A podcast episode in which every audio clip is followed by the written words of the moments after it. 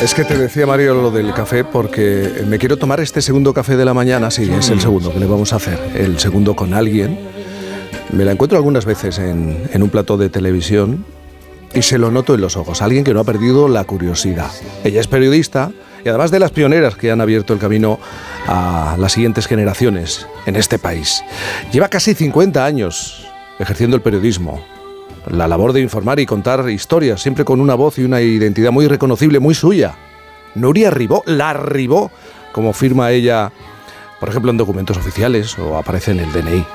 Una de las mejores corresponsales de la historia de la televisión de nuestro país, que supo darle ese cambio de imagen que necesitaba el, medio con sus cortes de pelo, su forma de vestir tan llamativa, sus pendientes.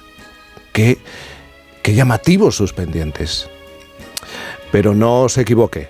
Lo importante es qué es lo que se cuenta y cómo se hace, cómo se cuenta. No es de, extrañar que la nieta de un cocinero de barco e hija de un ferroviario le cogiera tanto gusto a viajar por medio mundo que quisiera, quisiera ser corresponsal. Nuria fue durante muchos años la voz de Estados Unidos para España en televisión española. La crisis del Golfo no solo llena páginas en los periódicos y también ocupa horas de televisión, sino que ha empezado ya a ser motivo de chiste en muchos periódicos. La utilización de la televisión en la crisis es el tema. Pedro Almodóvar llegó, como siempre, muy bien acompañado. Estrenó sus tacones lejanos y el público neoyorquino le aplaudió. Almodóvar y su trupe entraron de nuevo fuerte en Nueva York, aprovechando estas fiestas de Navidad en las cuales todas las productoras estrenan sus películas.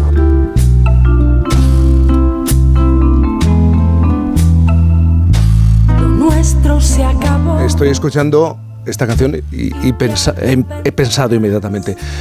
Claro, podría aparecer perfectamente en una película de Almodóvar. claro que sí. me ha venido inmediatamente a la cabeza esta idea. Bueno, su vocación siempre ha sido contar las historias de los lugares por donde pasa, porque según ella se conoce mejor la esencia de un país, informando a través de, de sus noticias, las que tienen calado social y cultural, más que noticias políticas, más allá de haber sido corresponsal en Estados Unidos, por ejemplo, en Reino Unido, para la televisión, que eso está muy bien. A ella le gusta la radio, su gran amor dentro del mundo de la comunicación, donde comenzó todo en el año 77 en Radio Barcelona. Y nunca ha desaparecido, de alguna manera, de este medio la radio y la televisión. Nuria Ribó. La Ribó, buenos días. Buenos días, Cantizano and Company. Buenos días. ¿Cómo estás? Estoy muy bien, la verdad es que estoy muy bien escuchándoos y aquí está empezando a salir el sol y esto mm. muy bien. La verdad es que estoy muy bien, en buena compañía y recordando eso cuando he oído el Almodóvar, que es uno de mis directores favoritos. Eh, lo recuerdo tantas veces de venir a Nueva York, incluso de ir al cine con él, con Almodóvar. Bueno, un tipo fantástico y como realmente la explosión que produjo Almodóvar en Estados Unidos. Fue realmente una explosión de, de, de, de divertimento, de, ingenio. Eh, fue increíble esa época para él y, para todos. Oye, Nuria, ¿es verdad que tú firmas la Ribó? Que en el DNI aparece la Ribó. Sí, Sí, brava. Sí, sí, sí, sí, Mira, empezó la cosa eh, cuando estaba en la corresponsalía, con el fax, imagínate, enviaba las noticias de noche a Televisión Española y firmaba, os envío tanto en el satélite, bla, bla, bla, la arribó. Y entonces me empezaron desde Madrid. La, esos catalanes con el la, la, la. Entonces me agarré, me agarré el la. Digo, pues a partir de ahora el la todavía más gordo. Y con el tiempo ya me empezó a hablar todo el mundo a decir la arribó, la arribó, la arribó. Que digo, ¿para qué tengo que seguir con Nuria ahí? Pues nada, le puse la arribó. Mira, eh, me estoy acordando de algo sobre lo que ha hablado Sabino Méndez en la anterior hora, nuestra primera hora, la inmediatez, la velocidad, la, necesidad de contar muchas cosas. Bueno, y esto lo sabemos, sobre todo en, televisión, eh, eh, en, poco tiempo.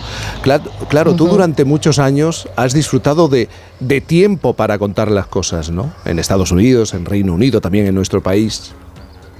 Bueno, sí, tiempo, pero la verdad es que siempre vas muy deprisa, porque sobre todo las noticias de telediario, las informativas son mm. el minuto, minuto y medio. Lo último que pasa es lo último que sale.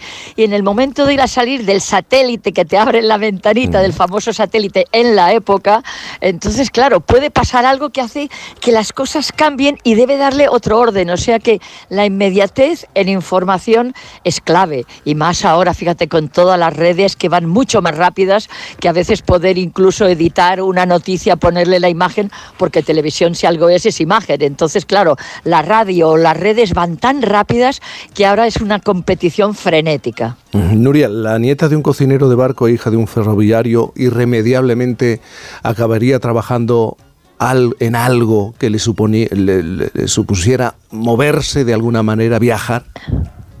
Bueno, la verdad es que no sé, pero yo desde pequeña me gustaba muchísimo la radio. En casa estábamos pegados a la radio.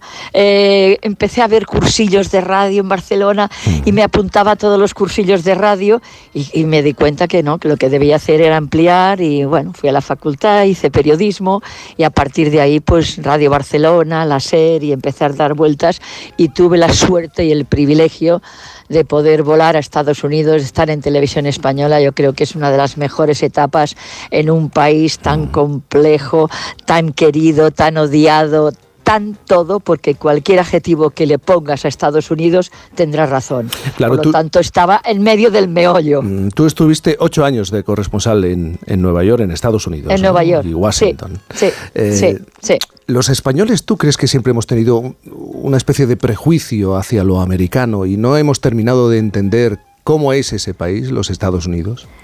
Yo creo que en general sí, los españoles y europeos. Es verdad que tenemos un prejuicio, pero en cambio estamos absolutamente contagiados de su cultura, el cine, la música. Todos hemos crecido en esa cultura, en esa música, música y al mismo tiempo políticamente la odiamos. Yo me acuerdo de ser antiamericana.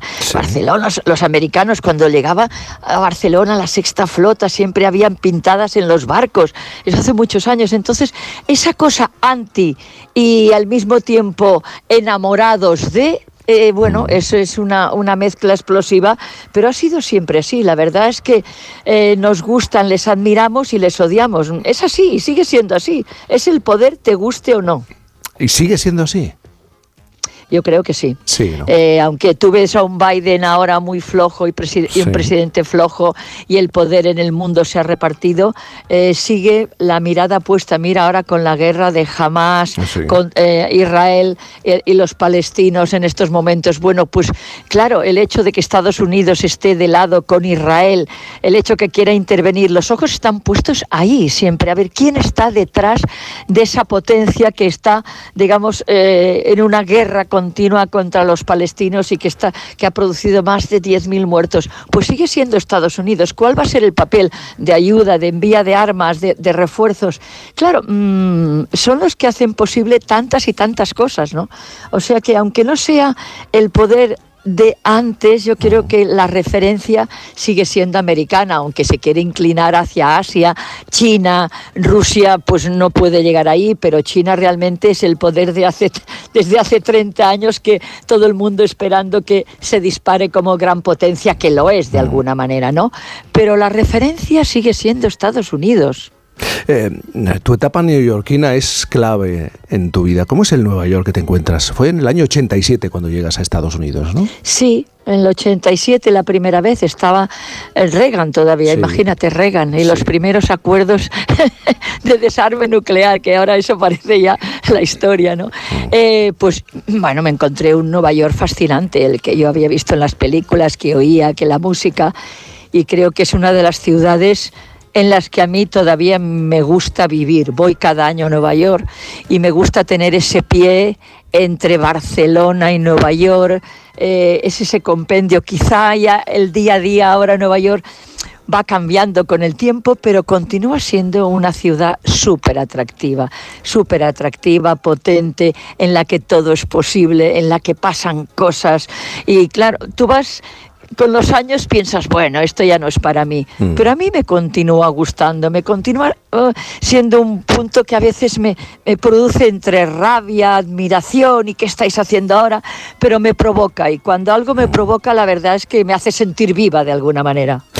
Y, cuando te, veíamos en la televisión... Eh, Claro, nos llamaba la atención las gafas, el pelo, la indumentaria. ¿Es también, para ti era una forma también de comunicar de, o, no, o no hay que darle un valor excesivo a esto de la, la imagen?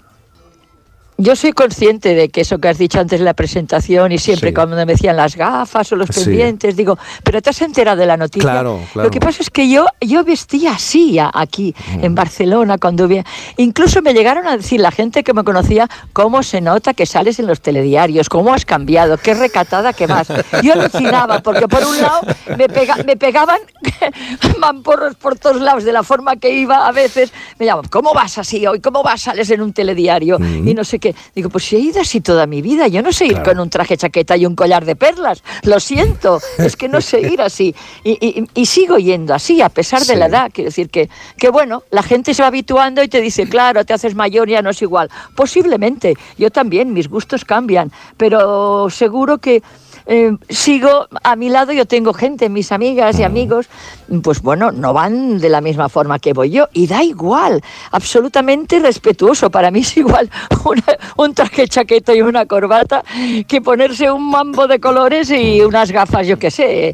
Eh, me da igual absolutamente, me interesa la persona. Es verdad que soy consciente que la imagen es importante y sobre todo si sales en una cajita y la cajita dimensionada chiquitina, entonces todo resalta más. Cuando estás en persona y te mueves, ven toda una dimensión, un cuerpo, pero lo entiendo, pero lo siento, no, yo no cambié y, y así fueron las cosas. Porque, ¿qué tienes más? ¿Gafas que Barbies o Barbies que gafas? Porque me ha, sorprendido tu, tu, gusto por las Barbies. ¿Qué tienes? ¿50, 60 Barbies? No, no, claro. Eh, tengo muchísimas Barbies, sí. Tengo una colección de Barbies, sí, sí, muchas vitrinas de Barbies. Bueno, eh, es también una provocación, yo creo, es también una provocación. Me empezaron a gustar de muy mayor y en Nueva York, o sea que no es una cosa de, de cuando yo era pequeña ni mucho menos, no, no, no, no. Y esas muñecas, claro, que eran, eran con mujeres mayores, no me interesaban nada, pero empecé a vivir en, al final de los 80 el gran debate sobre Barbie, las grandes feministas americanas discutían sobre ella, eh, la Friedman, eh, eh, había muchas mujeres que, que discutían sobre eso, como ahora con la película se ha vuelto a debatir otra vez sobre el papel de la Barbie. Entonces, bueno, empecé a encontrarlo divertido, provocador, y a partir de ahí, pues bueno, empecé a coleccionarlas y aquello que uno se entera, entonces te preguntan, eh, te entrevistan, ¿y cómo es que tú, eh, con una muñeca así, tú que pareces feminista o eres feminista y con una mujer así? Bueno, pues entonces yo lo discutía y lo... Y, y nada más, quiero decir, nada más. Lo que pasa es que es provocador. Entiendo que sea provocador, mm. pero me gusta. Mira, hace poco leí una entrevista ah, de Carmen Maura, unas declaraciones eh, de Carmen Maura hablando del feminismo. Ella eh, decía, algunas y algunos piensan que esto se ha inventado ahora, que se está haciendo ahora. pero es que llevamos muchos años, muchas décadas. Claro, claro. Claro, son muchas décadas, quiero decir, que no es una flor de verano y mm. afortunadamente yo creo que la gran revolución del siglo XX, de la segunda mitad, no solo es la tecnología que lo es, sino que es la revolución de las mujeres. O sea que yo creo que las mujeres eh, han empezado a dar un vuelco a la sociedad para mejorar todos. O sea, no mejorar solo nosotras, porque al fin y al cabo feminismo es igualdad y lo que pretendemos es igualdad. Y si todos nos igualamos, también estaréis más cómodos vosotros y, viviremos mejor, será más divertido de, tú a tú y de igual a igual, nada de sumisas como desgraciadamente ha sido tantas y tan, bueno, eternamente ha sido, ¿no? Que decir, ahora cuando empiezan a hablar de las mujeres o científicas o pintoras o artistas, que decir, son mujeres que están investigando en el pasado. A mí me preguntas, dame diez nombres de matemáticas y no te los podría decir. Igual, y en cambio de hombres, de economistas, de todo, me es mucho más fácil. Entonces hay que empezar a pensar que cuando haces un informativo y dependes de opiniones de los demás, pues hoy voy a poner un hombre, mañana pongo una mujer, porque al fin y al cabo existen es que existen y ahí están, simplemente que no se les da voz, no se les ha dado voz en estos momentos. Yo creo que hemos avanzado muchísimo y no voy a ir de llorona ni mucho menos. La lucha está sirviendo y el, y el hecho de ir avanzando yo creo que también hace mejorar la vida todos los que estamos en la sociedad, hombres, mujeres o lo que sea. Antes lo he contado, ¿eh? esa sensación que tengo cuando me encuentro contigo en la, en la tele. Eh, tras las gafas, descubro unos ojos que eh, sienten todavía curiosidad. ¿Qué cosas te llaman la atención? Eh, ¿Qué despierta tu curiosidad hoy en día? Bueno, yo mm, me, despierta la curiosidad, lo original, el avance. Me da igual que sea un niño como una persona mayor, algo que sea capaz de mm, hacerme girar o lo puedes repetir que eso no lo había oído. Mm. O sea, tengo una curiosidad infinita y creo que aprender es lo que más eh, te beneficia y más feliz te hace en el fondo, ¿no? Aprender cosas nuevas, un juego, un paseo, una, una calle, una ruta, un libro, una música, ¿no? Yo con gente joven digo, a ver, ponerme al día, ¿qué, qué está ahora? Pues bueno, eh, aparte de escuchar la radio, programas documentales, el otro día en Barcelona el Festival Inédit de Documentales Musicales, que es impresionante, un festival internacional. Bueno, pues vas a buscar ahí documentales de la música de hace mil años a la actual, ¿no? Pues eso es lo que me interesa, aprender, aprender. Una cosa más, Nuria Ribó, Ribó. Me han hablado de tus fiestas de cumpleaños. Estás invitadísimo. Desde el año, más o menos desde los 80, tú celebras sí tu cumpleaños, ah, pero, es como, como, como es muy... Un festival. Es un festival, claro. Es, que es un festival, es un festival maravilloso porque unir amigos y conocidos, porque no todos son amiguísimos, pero conocidos, alrededor de 200 he llegado a una fiesta que fue espectacular, a mis 50, que fueron 411 personas. Madre mía. En un martes, un día laboral por la noche en Barcelona. Entonces, eh, poner todos los amigos juntos, yo creo que es el gran placer de todos, porque en la vida vas teniendo muchos grupos, los que estudiabas, los que ibas aquí, los de viaje, los que hacías deporte. Entonces a veces son grupos aislados, pero todos estoy en medio, mis grupos. Y una vez al año se ponen juntos y ya todos se conocen. Es un placer y te lo digo de verdad, el 8 de junio estás invitado. Pero además duran hasta la madrugada, a lo mejor casi un... Claro, bueno, Claro que sí, con una fiesta no vas a hacer un mogollón para que dure tres horas y que, la gente esté en pie y tomando canapés y bla, bla, bla. No, no, vale. Ese domingo me voy preparando. Es que con esta progresión Va, cerrando el Palau Sant Jordi para la fiesta. bueno, bueno, habrá que pedir subvenciones al ayuntamiento. bueno, Nuria Ribo, teníamos una conversación pendiente en la, en la radio en esta mañana de domingo. Ya sabes que es un, un gusto conversar contigo te mandamos un beso enorme. Un besazo para todos, Jaime. Un abrazo. Y me quedé colgado en las alturas